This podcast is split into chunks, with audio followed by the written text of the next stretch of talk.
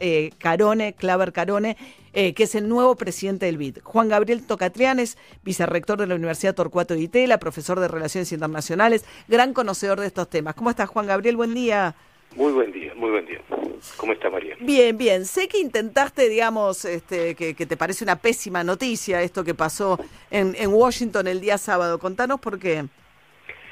Bueno, eh, por, por varias razones. Eh, la, la, primera es porque cuando uno va a los orígenes de la creación del Banco Interamericano de Desarrollo, 1959, eh, ve los pronunciamientos eh, de Eisenhower, ve cómo eh, tramita el Ejecutivo ante el Legislativo la autorización para el banco, lee las minutas de todos los debates de aquel momento, había un pacto político tácito, y el pacto político tácito es el banco se crea y se fija en Washington, pero la presidencia pasa a América Latina como una suerte de búsqueda de equilibrio de mejoramiento de la relación bilateral con la región, me refiero, esto pasa después eh, del auspicio de la CIA del golpe de Estado en el 54 en Guatemala, hay todo un contexto que lleva a eh, eh, potenciar una forma de interacción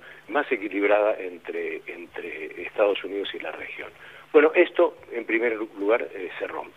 En segundo lugar, el banco ha tenido una conducción técnica eh, que ha sido históricamente impecable, nunca ha habido ninguna dificultad de ningún tipo, el banco nunca bajo la presidencia de un latinoamericano afectó ningún interés de los Estados Unidos, eh, el banco hizo lo que hacen los bancos, haber créditos eh, y préstamos en condiciones rigurosas y positivas. esto ahora tiene el espíritu de cambiar. ¿En qué sentido? En que eh, el banco, bajo la presidencia ah, de eh, alguien eh, como Mauricio Claver Carone, tiene una mirada perfectamente ideológica que seguramente se va a dirigir a, forzar la condicionalidad en el otorgamiento de créditos, que tiene en la mira limitar o contener la, proyección y la aparición de China en materia comercial y de inversión en la región. En fin, nada de esto nos ayuda mucho, eh, erosiona la relación de confianza entre Estados Unidos y la región y, por otro lado eh, deja a la región sin el único presidente que siempre fue latinoamericano en términos del de, eh, sistema financiero internacional. Claro. Estamos charlando con Juan Gabriel Tocatrián de la elección de Claver Carone el fin de semana a cargo del BID. Eh, que vos lo ponés en el contexto, Juan Gabriel, el otro día leía las cifras de quién es el principal socio comercial de la Argentina, ¿no? Y hace ya cuatro meses consecutivos que China es el país con el que Argentina más comercia en el mundo, desplazando China a Brasil. Sea, para vos es una forma de Donald Trump de, de alguna manera tratar de frenar la influencia china en América Latina y en países como Argentina. No tengo la menor duda que es eso. Eh, eh, y aquí otra vez valen las comparaciones. Cuando se creó el BID, Estados Unidos también creó una serie de instituciones financieras propias el Banco de Exportación e Importación, la OPIC que daba créditos para los exportadores, creó un conjunto de instrumentos financieros propios de Estados Unidos que se volcaron junto a los del BID a la región para promover qué? Inversiones e intereses de los Estados Unidos. Es obvio que en la última década ha crecido en toda la región, particularmente en Sudamérica, la proyección económica, comercial, financiera de, China, entre otros en Argentina, pero no solo en Argentina. Es obvio que en la región, esto que China ha llamado la iniciativa de la franja y la ruta, que tiene 138 países que ya han suscrito acuerdos bilaterales con China para grandes proyectos de infraestructura, ha sido firmado por 18 países de América Latina ya, es decir, la presencia, la proyección, la incidencia de China es notable. Lo que aquí ha venido sucediendo es, por un lado, un relativo desdén de la comunidad de negocios de Estados Unidos en relación a la Argentina. No es un problema de China o del BID, es un problema de Estados Unidos. En segundo lugar, las limitaciones financieras que Estados Unidos se ha autodado para proyectar a su sector empresarial y reforzarlo para que haga grandes inversiones y grandes proyectos por fuera de los Estados Unidos. Entonces, es sí, claramente, limitar y contener a China, pero es producto de errores, vacíos, cambios en Estados Unidos, más que por una presencia omnicomprensiva y decisiva de China. China está acá, en la región, va a seguir estando, la competencia entre Estados Unidos y China va a seguir aumentando y esto, esto, esto es el control del por parte de un estadounidense no va a modificar sustantivamente esto. Eh, Juan Gabriel, con relación a la Argentina, te quería preguntar, porque Argentina tuvo su candidato propio, Gustavo Vélez, eh, un hombre muy influyente dentro del gobierno, pero poco conocido hacia afuera, salvo los que recordamos, digamos, sus pasos por los gobiernos de Menem y después de Kirchner, pero alguien que tiene mucha cercanía, Alberto Fernández, que fue funcionario del BID, que quiso ser candidato, Argentina lo tuvo como candidato oponiéndose a Claver Carone, hasta que finalmente se queda sin apoyo y Argentina promueve la abstención, ¿no? Junto con México, Chile, eh, si no me equivoco, y qué otros países. O sea, ¿cómo queda Argentina después de haber querido y ahora va a necesitar de Donald Trump y de la buena predisposición del gobierno norteamericano en el directorio del Fondo Monetario para la renegociación que se viene? ¿Haberse opuesto a Claver Carone en el BID va a tener consecuencias? Yo diría que eh, prima facie no, eh, y explico tres cosas que son importantes que se entienda lo que eh, a, mi, a mi entender es lo que aquí ha ocurrido. ¿Cuáles eran las opciones que se presentaba cuando imprevistamente apareció un candidato de Estados Unidos? Número uno, ir a los reglamentos, por supuesto, del BID. ¿Qué implica el reglamento del BID? Bueno, se puede posponer formalmente una elección si hay un 50% de votos que así se lo piden al presidente del banco. ¿Se iba a juntar ese 50% en algún momento? Imposible, improbable. La segunda opción, generar un 25% de votos para no dar quórum el día de la elección, es decir, el pasado sábado. Esto es de enorme dificultad de lograr. Es un acto que Washington hubiera tomado seguramente como una hostilidad. Esto exige un nivel de coordinación, de confianza, de seguridad de que nadie va a encender la computadora en ese momento y no va a entrar en el Zoom. Eso era improbable, tenía posibilidades bajísimas. Tercera opción, seguir manteniendo un candidato. Bueno, ciertamente hubiera recibido escasísimos votos, escasísimos votos porque nunca hubo un digamos un programa argentino paralelo al programa que tampoco nunca presentó muy claramente Mauricio Claver Carón. Entonces, Belli si hubiera persistido, creo que hubiera sido una derrota colosal. Bueno, quedaba otra alternativa, la abstención. Ah, bueno, entonces miremos los datos de la abstención se consiguieron 16 países que se pronunciaron por la abstención. Estoy seguro que Vélez no hubiera conseguido 16 votos. Eh, Claver Carone fue el único candidato. Bueno, la única vez que hubo un único candidato fue en el 2015 y Luis Alberto Moreno fue el único candidato y recibió el 96% de los votos. Claver Carone solo y con el respaldo de Estados Unidos con el acompañamiento de Colombia y Brasil muy activo, recibió el 66%. Entonces, ¿fue una elección magnífica? Tampoco. ¿Qué expresa esto? Mucha insatisfacción respecto a los Estados Unidos en la región. ¿Esto afecta a la Argentina?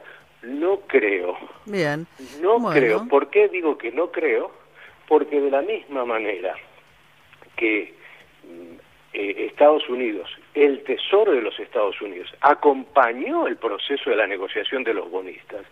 No llevó, la administración Trump no hizo nada para, para obstaculizar la negociación que finalmente se selló con los bonistas.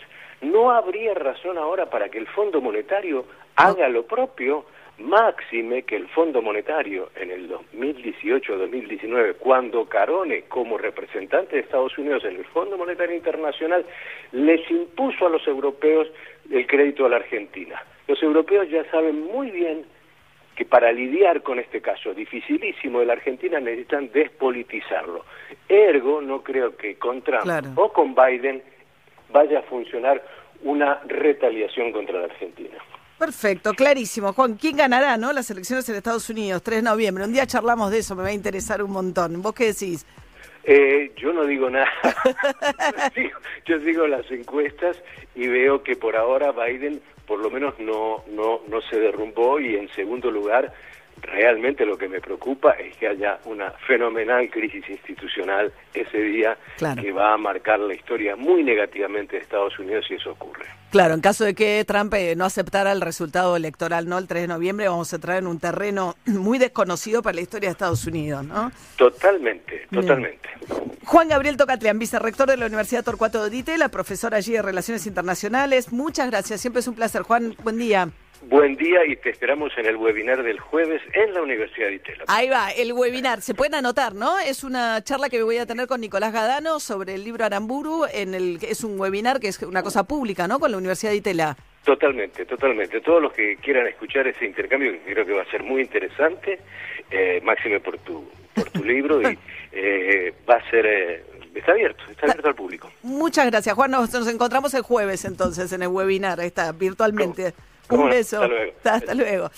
Bueno, 7 y 43 de la mañana y la opinión de un hecho muy trascendente. ¿eh? Cada tanto tenemos que levantar un poco la vista de lo que pasa en Argentina y ver lo que está pasando, sobre todo en nuestra región, ¿no? Y las consecuencias también de lo que significa Donald Trump en los Estados Unidos.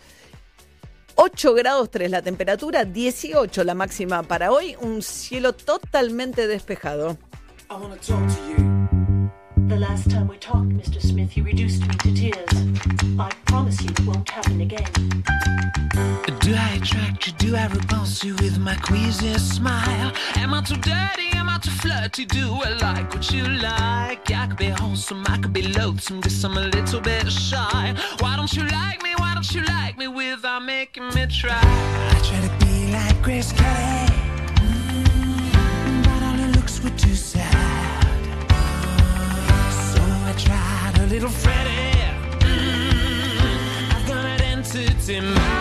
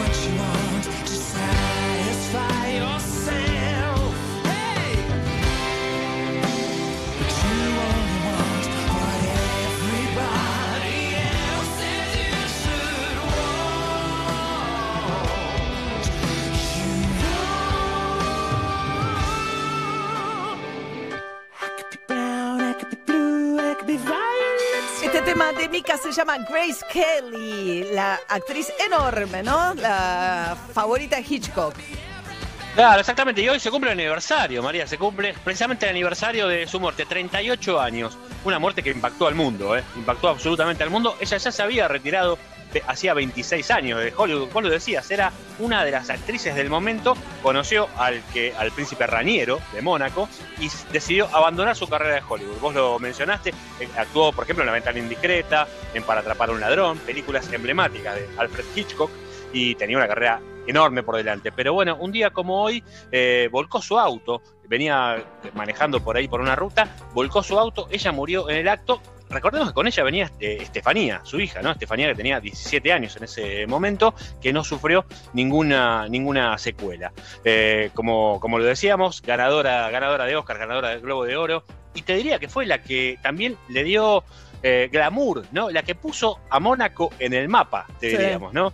Gracias a, sus, a su actividad junto al príncipe de Raniero, Mónaco no era un lugar muy conocido, ¿no? Y de repente empezó a llevar ahí muchísimas, muchísimos conocidos de ella. Y bueno, finalmente Mónaco se convirtió en lo que es hoy, ¿no, María?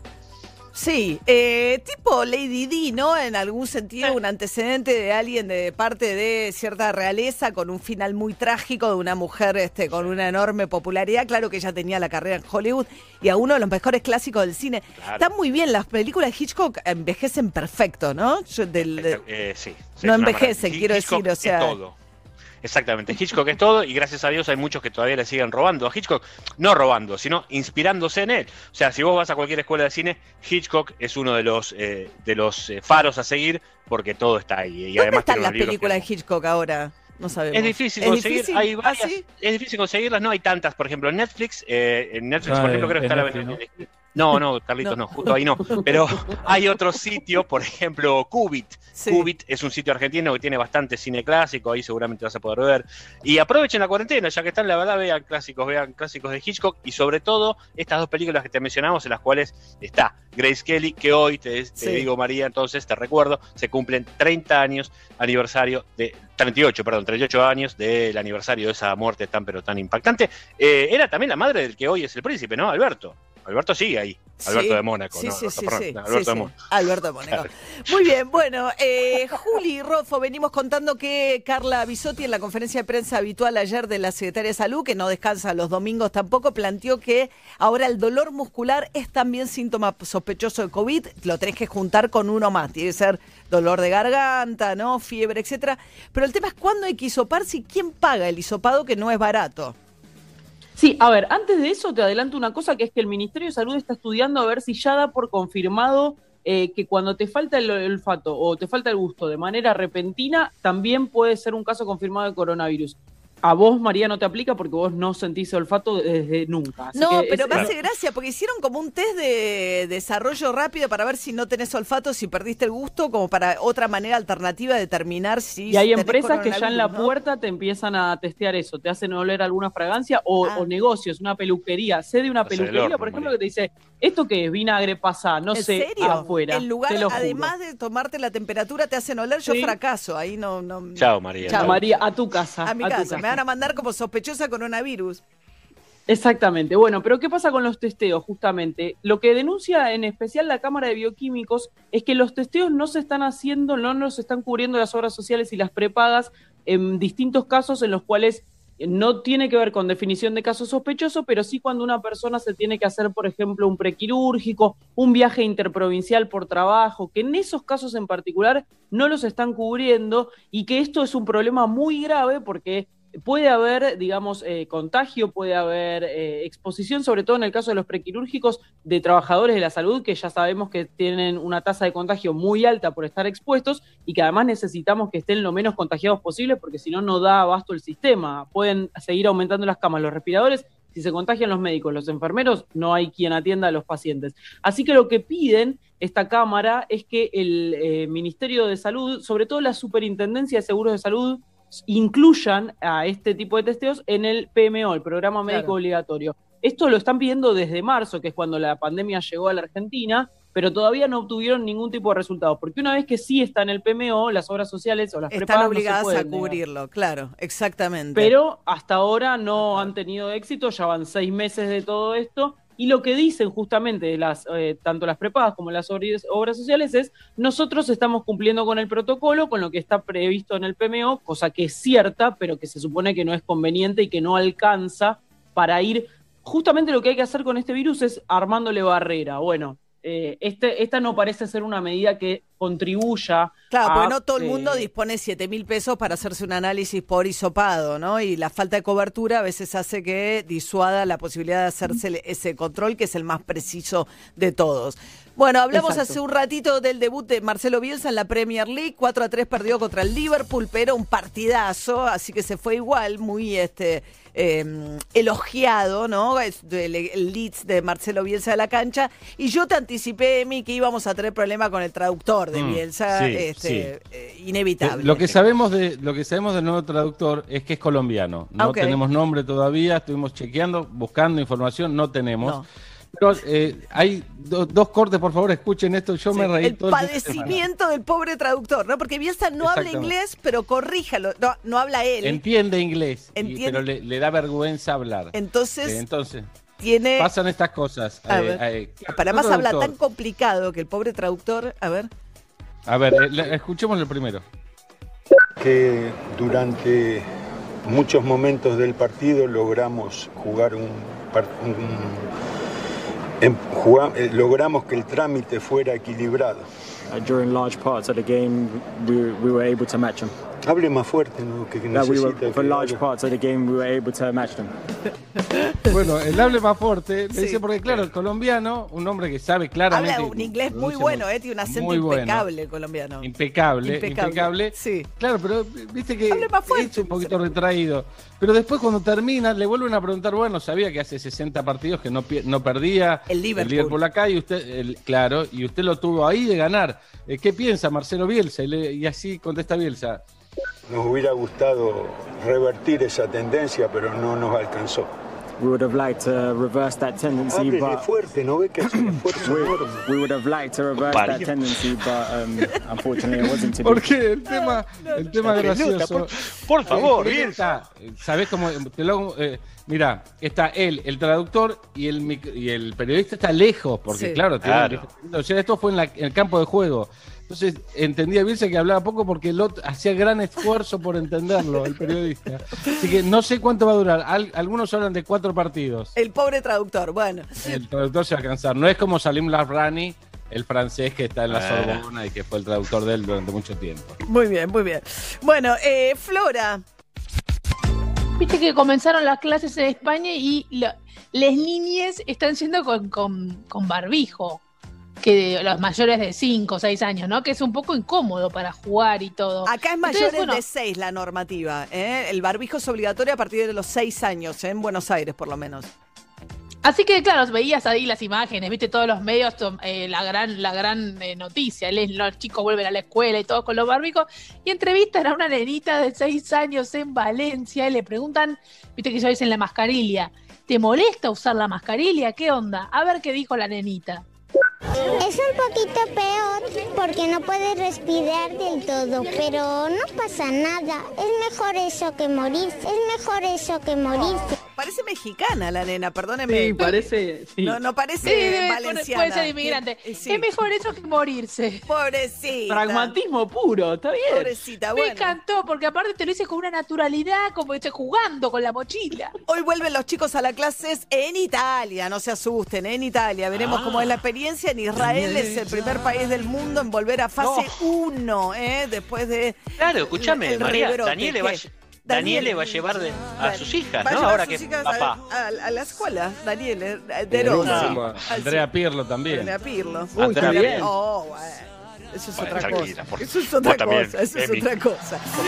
Cinco minutos para las ocho de la mañana de este día lunes. ¿eh? Un día con pleno sol en la ciudad de Buenos Aires. Quédate en casa. Somos Metro y estamos con vos. En Banco Galicia, tus puntos quiero los canjeás por todo.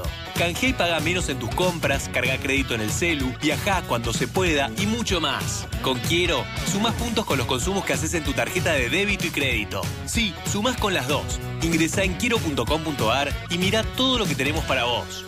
Cartera de consumo exclusivo para clientes inscritos en Quiero para consumos con tarjetas Galicia débito y crédito en los comercios registrados. Consulte bases y condiciones en quiero.com.ar. Todo cambió. Para salir adelante, tenemos que invertir la situación. Invertí tu forma de ahorrar, porque una gran crisis es una gran oportunidad. Es hora de invertironline.com. Sumate a los más de 100.000 argentinos que ya le encontramos la vuelta. Invertir online SAU. 337078525459. Alic propio. CNB número 273. Agencia de cambio BCRA número 20201. Menos yo, menos yo. Prepara ensaladas más ricas y saludables. La receta es tuya. El vinagre es Menollo.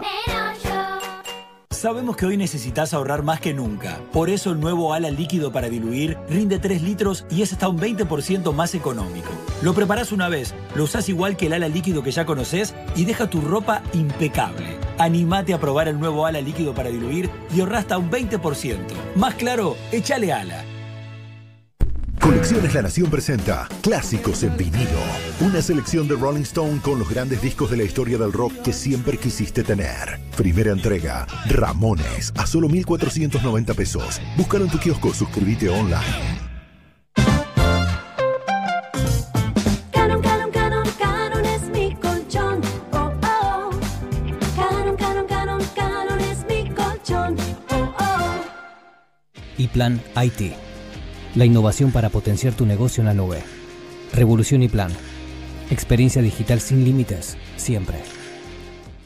El virus de la familia del coronavirus puede permanecer en las superficies de tu casa durante días. Eficacia comprobada de BIM para inactivar el virus en solo 60 segundos. Soy BIM. Soy imparable. Aplicación directa sobre superficies conforme a instrucciones de uso, no ingerir ni inhalar el producto. Si te duele la panza, que sea de risa. Para todas las demás molestias y dolores abdominales, existe Sertal. Sertal. Qué felicidad sentirse bien. Hoy salir es mucho más que salir. El volver a disfrutar de la libertad, de elegir lo que te encanta, como Puerto Cristal, el río, nuestros platos y de nuestra excelente carta de vinos. Te esperamos en la terraza de Puerto Cristal y nosotros te vamos a atender como hace mucho no te atiende nadie. Puerto Cristal, Puerto Madero. ¿Estás cansado de los ruidos molestos? ¿Querés mejorar la acústica de tu lugar de trabajo? Acuflex Aislantes de Ruido se especializa en el control de todo tipo de ruidos y vibraciones. Acuflex cuenta con una gran variedad de productos y servicios para adaptarse a tu necesidad. Búscanos en www.acuflex.com.ar y consulta el distribuidor más cercano. Si estás interesado en distribuir nuestros productos, contamos con zonas disponibles. Recordá, problemas de ruido, Acuflex Aislantes de Ruido es la solución. Seguinos en Instagram, arroba Acuflex.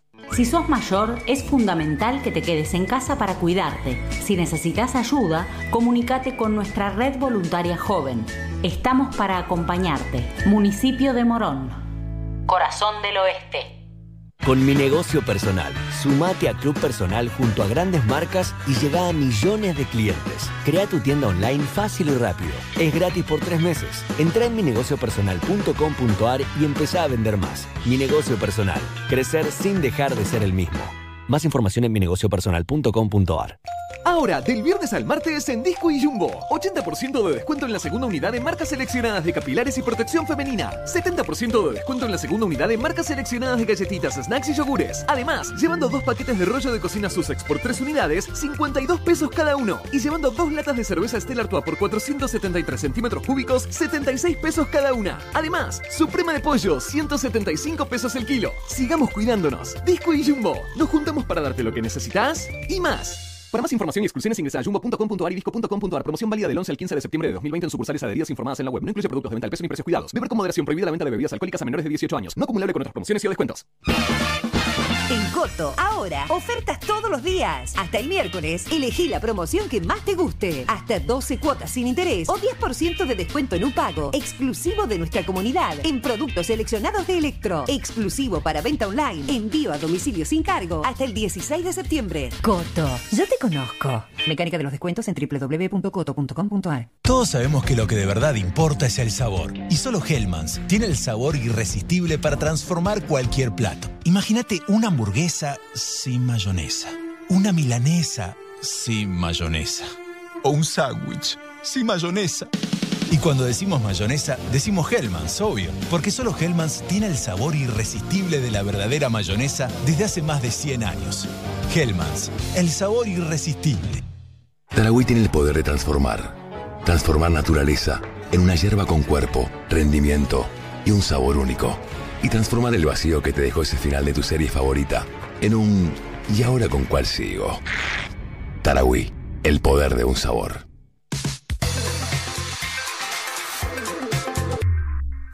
Estás en Metro 95.1.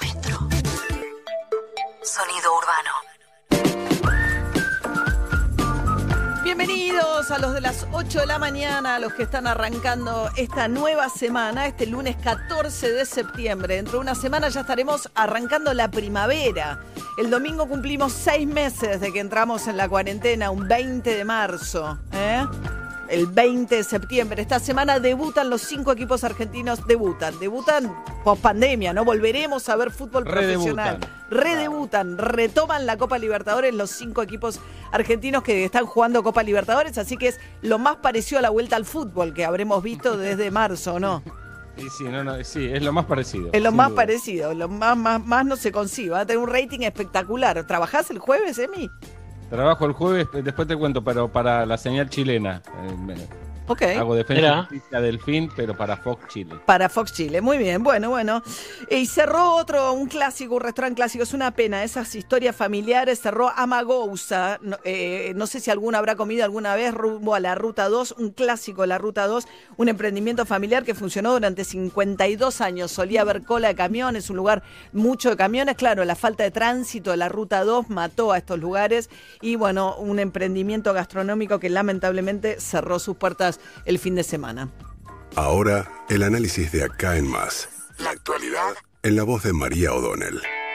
Bueno, y el domingo 20 de septiembre termina esta etapa de la cuarentena del área metropolitana y en todo el país y hay que redefinir cómo son estos procesos, cómo siguen las, las medidas en la ciudad de Buenos Aires. Horacio Rodríguez Larreta querría continuar la apertura de algunos sectores en la ciudad de Buenos Aires porque la ciudad está con una cantidad de casos estables, a pesar de que ha habido más aperturas, los casos no suben, tampoco terminan de bajar, con lo cual hay algunas dudas, sabrán ustedes que la provincia y Alberto Fernández mucho no le gusta este tema de los bares abiertos en la ciudad, pero Larreta quiere abrir patios y terrazas, una demanda del sector gastronómico que se había preparado para atender ahí, pero que por decreto de Alberto Fernández después no lo pudieron usar, la construcción, también los gimnasios y las escuelas, sobre todo para, pero no las escuelas para todo público, digamos, sino para los más de 6.000 chicos que han perdido todo contacto con las escuelas y que el gobierno de la ciudad querría que puedan volver por lo menos a tener contacto ahí con lo que tiene que ver con la cuestión digital y algún contacto, pero eso tampoco se lo habían habilitado.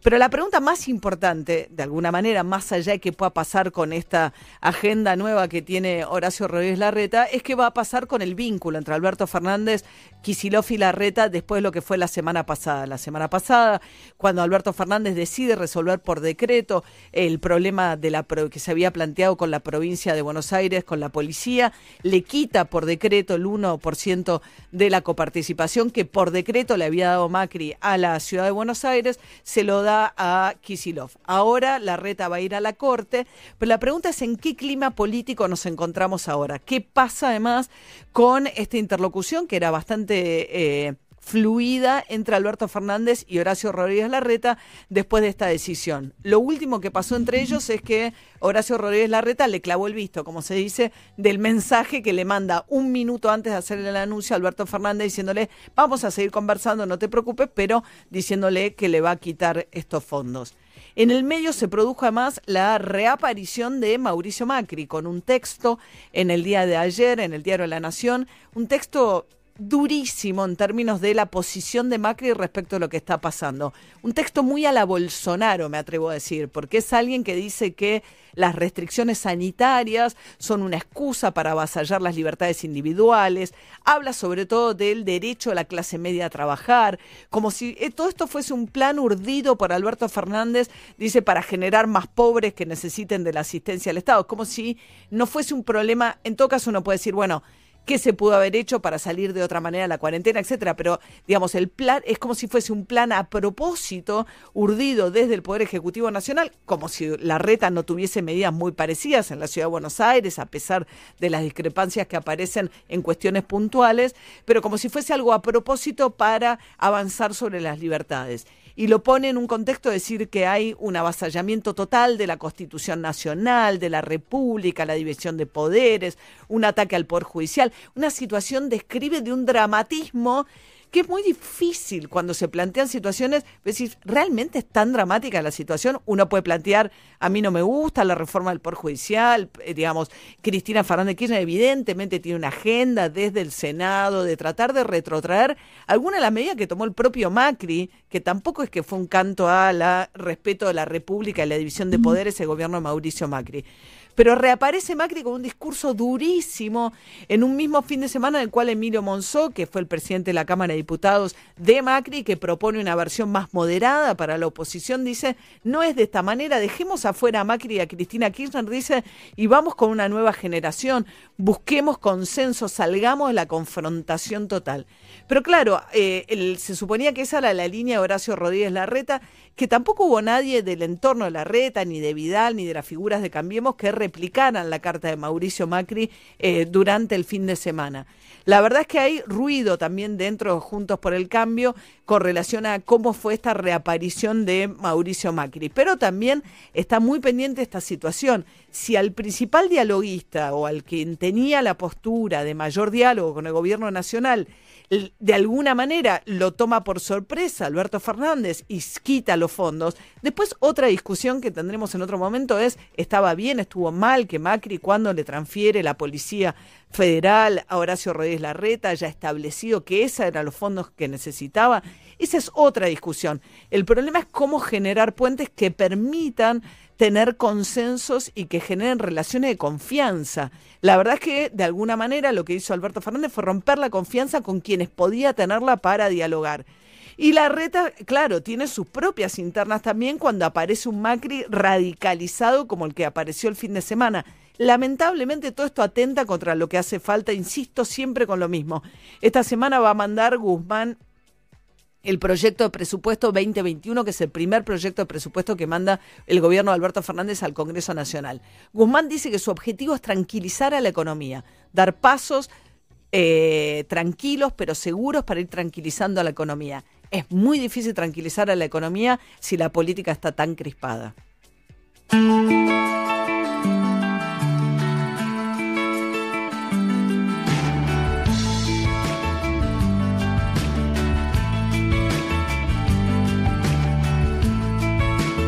En más, María O'Donnell está en Metro. Puedo equivocarme, tengo todo por delante y nunca me sentí tan bien. Viajo sin moverme de aquí, chicos del espacio están jugando en mi jardín.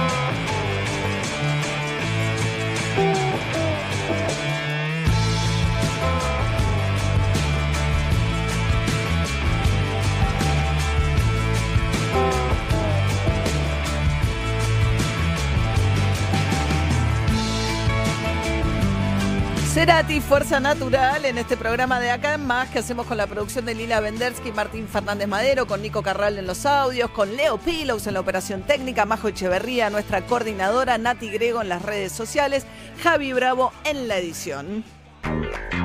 Semana también de festividad para la comunidad, la colectividad judía. ¿eh? Año Nuevo el viernes que viene, eh, Año Nuevo judío, cuando Israel se ha convertido en el primer país del mundo en volver a fase cero ¿eh? de la cuarentena. O sea, vuelve a un sistema. Fase uno. Fase 1. Fase cero quiero decir, o sea, volver a empezar. Pero sí, fase 1. Igual Ah, viste perdón, que perdón. algunos países van para adelante y otros para atrás. eh, eh, pero bueno, Sí, lo que pasa la es que hasta ahora ningún país entero había vuelto al principio. Había habido regiones y más, pero Israel todo entero a donde había estado. Esa es la característica particular. Claro, y por, por lo menos tres semanas. Hay mucho enojo también de los gastronómicos en Santa Fe, que se convirtió en la segunda provincia con mayor cantidad de casos eh, en el país, de, superando a la ciudad de Buenos Aires. Hay un enojo por la cierre de gastronómicos y bares, que dicen, claro, el problema es ese. Es importante que la apertura sea sostenida, porque si no, ya para los comerciantes que vienen tan golpeados, cuando volvés para atrás, se les complica enormemente. Juli.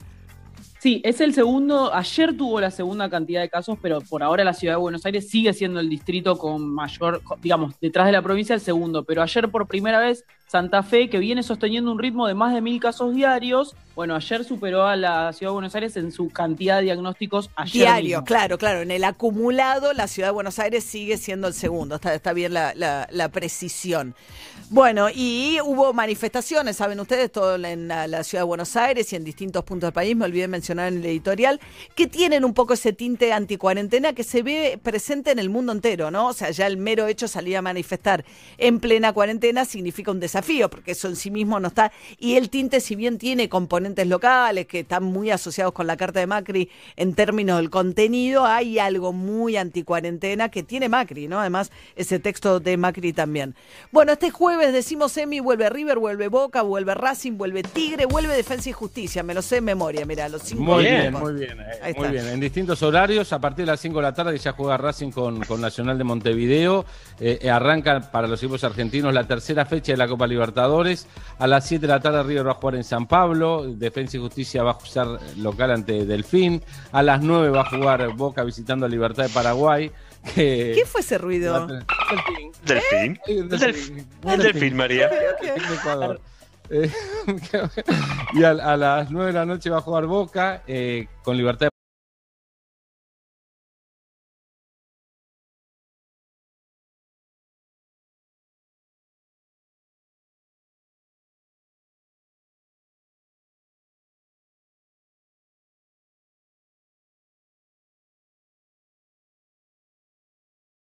va a llegar el jueves con 13 partidos jugados. Juega desde julio al fútbol.